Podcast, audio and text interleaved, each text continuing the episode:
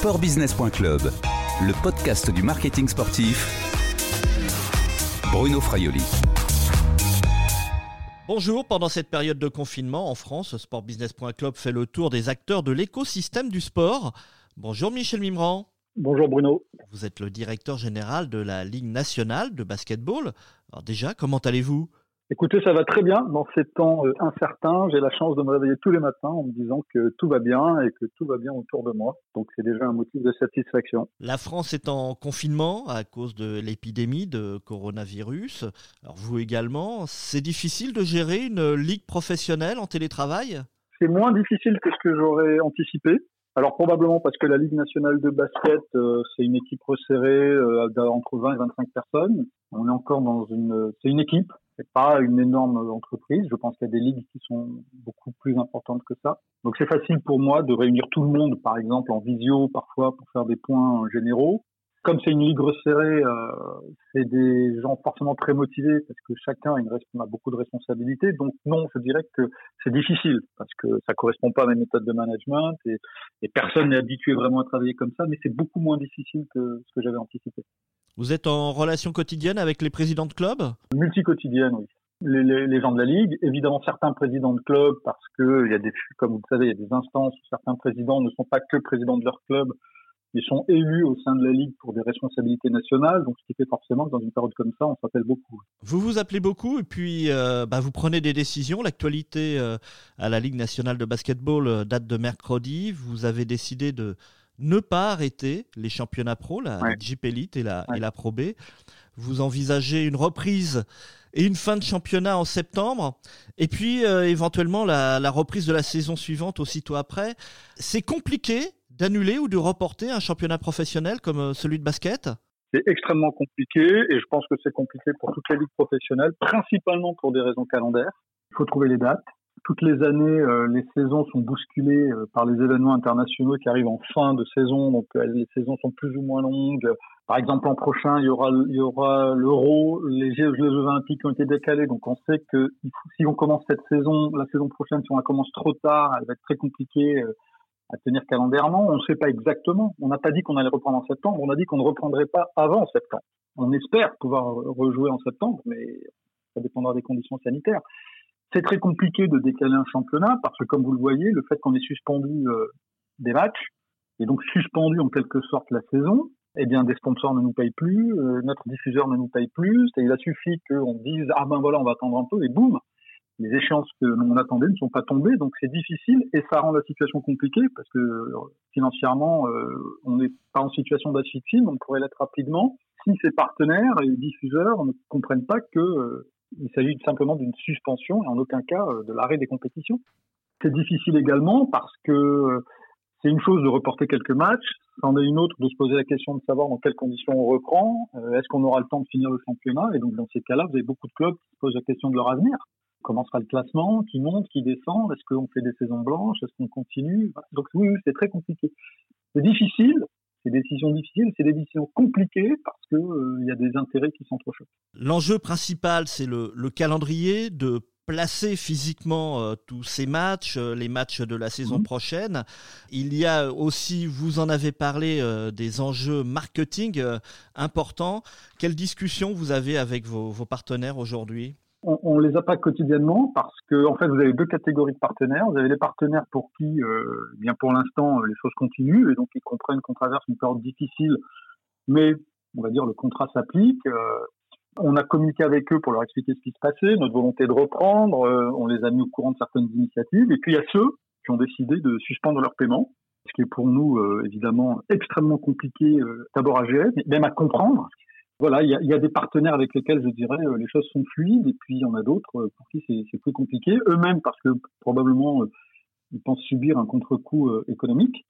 J'ai essayé d'être en dialogue avec notre diffuseur, c'est très difficile. À partir du moment où la décision qu'ils ont prise, c'est de pas nous payer, très difficile d'avoir un contact. RMC Sport donc.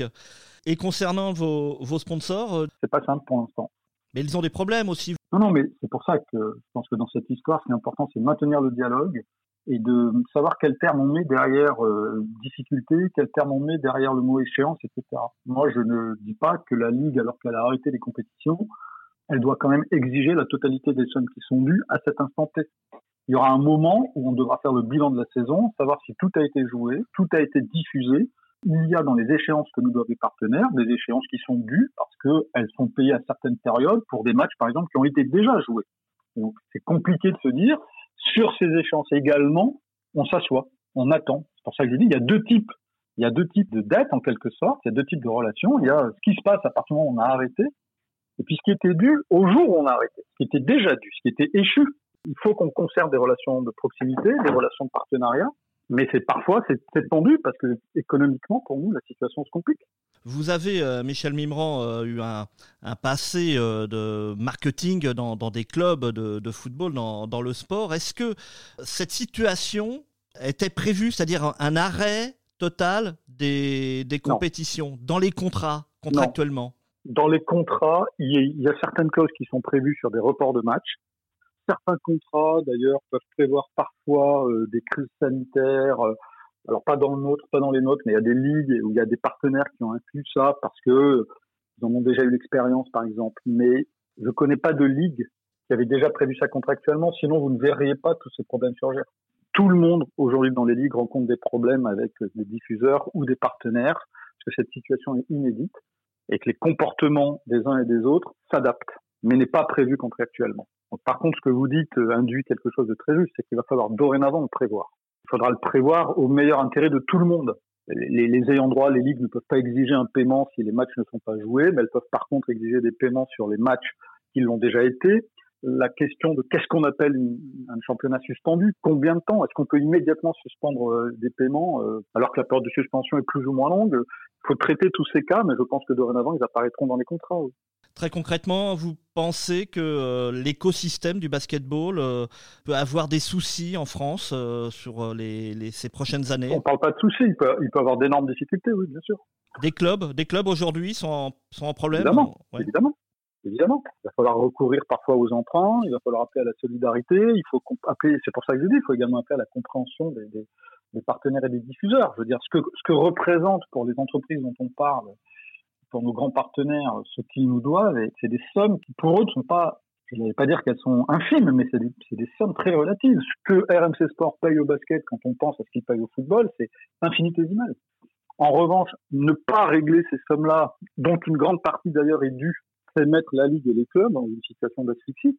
C'est pour ça que je dis, euh, bien sûr que le, les équilibres de, de, certaines ligues professionnelles vont être euh, très fortement secoués, et il faut que les partenaires et diffuseurs comprennent que ces décisions qui consistent à immédiatement appuyer sur un bouton pour arrêter les paiements peuvent avoir des conséquences euh, plutôt graves. C'est est la branche sur laquelle euh, on est assis. Quoi. Vous, avez tout à l'heure euh, parlé, insisté sur le mot de, de, partenaire. On peut dire également que sur, sur ces relations de, sponsoring, de partenariat entre le sport et les entreprises, il pourrait y avoir un avant et un après-crise du coronavirus je ne sais pas ce qu'il faut en penser. Je ne sais pas quel sera cet après. Je pense qu'il pourrait y avoir un après immédiat et qu'ensuite les, habitudes reprendraient le dessus. On parle de partenariat, on, vante les excellentes relations que nous avons les uns les autres, mais à la fin, on voit bien que c'est l'économie qui prime et que la capacité à faire de la trésorerie, euh, tout d'un coup, euh, elle est prioritaire euh, sur toutes les bonnes relations qu'on pouvait avoir.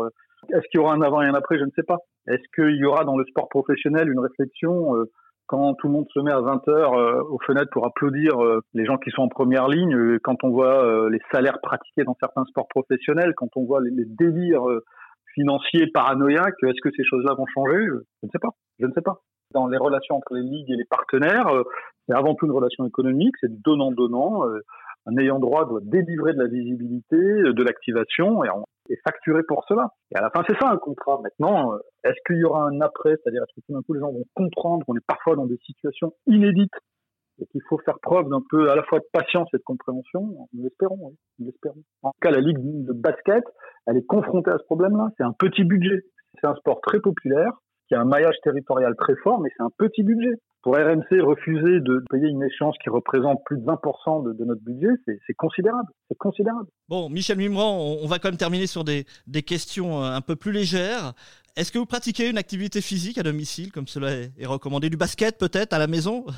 Pas vraiment, mais j'ai la chance d'avoir euh, une petite terrasse et donc je fais du vélo d'appartement en extérieur. Je fais ça pépère, je me fixe un temps de pédalage, euh, j'augmente la difficulté toutes les 10 minutes et, voilà, ça fait travailler un peu le cardio, ça fait penser à autre chose. Et en même temps, j'ai mes coups de fil. De toute façon, le téléphone n'arrête pas toute la journée, donc euh, voilà. Et avez-vous un conseil euh, également en cette période de confinement, en, livre, en film, euh, de sport par exemple? Moi, je ne peux que reconseiller un, un, très bon film dans le sport, qui repasse d'ailleurs, je crois, sur Netflix, qui est Le Stratège, un film avec Brad Pitt, qui est extrait d'un très beau livre qui s'appelle Moneyball, qui en fait explique le, comment dire, l'intrusion, l'introduction des statistiques et d'une certaine façon de, de, de, de, science dans le baseball, qui évidemment peut s'appliquer à toute l'évolution du sport professionnel. C'est très bien joué, l'intrigue est très crédible, l'univers est très plaisant. C'est un film que bon, j'ai vu personnellement déjà deux fois, je peux que le recommander.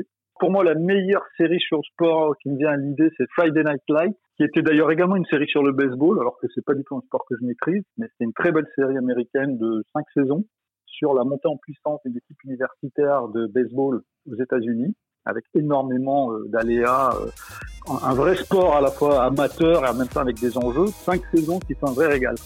Sinon, j'ai fini la lecture d'un très bon roman de Philippe Kerr, qui est plutôt connu pour ses polars berlinois, mais qui se trouve être un supporter d'Arsenal, et qui a écrit un très bon roman qui s'appelle Mercato d'hiver, extrêmement bien écrit. Pour ceux qui aiment le football, pour ceux qui aiment les polars, c'est plutôt euh, un bon concept. Et eh bien tout ça est bien, est bien noté. Merci Michel Mimran, prenez soin de vous. Merci vous aussi. À bientôt. Allez, on se revoit très vite. Cette interview a été enregistrée vendredi 17 avril 2020. Au revoir et à bientôt sur le podcast de sportbusiness.club.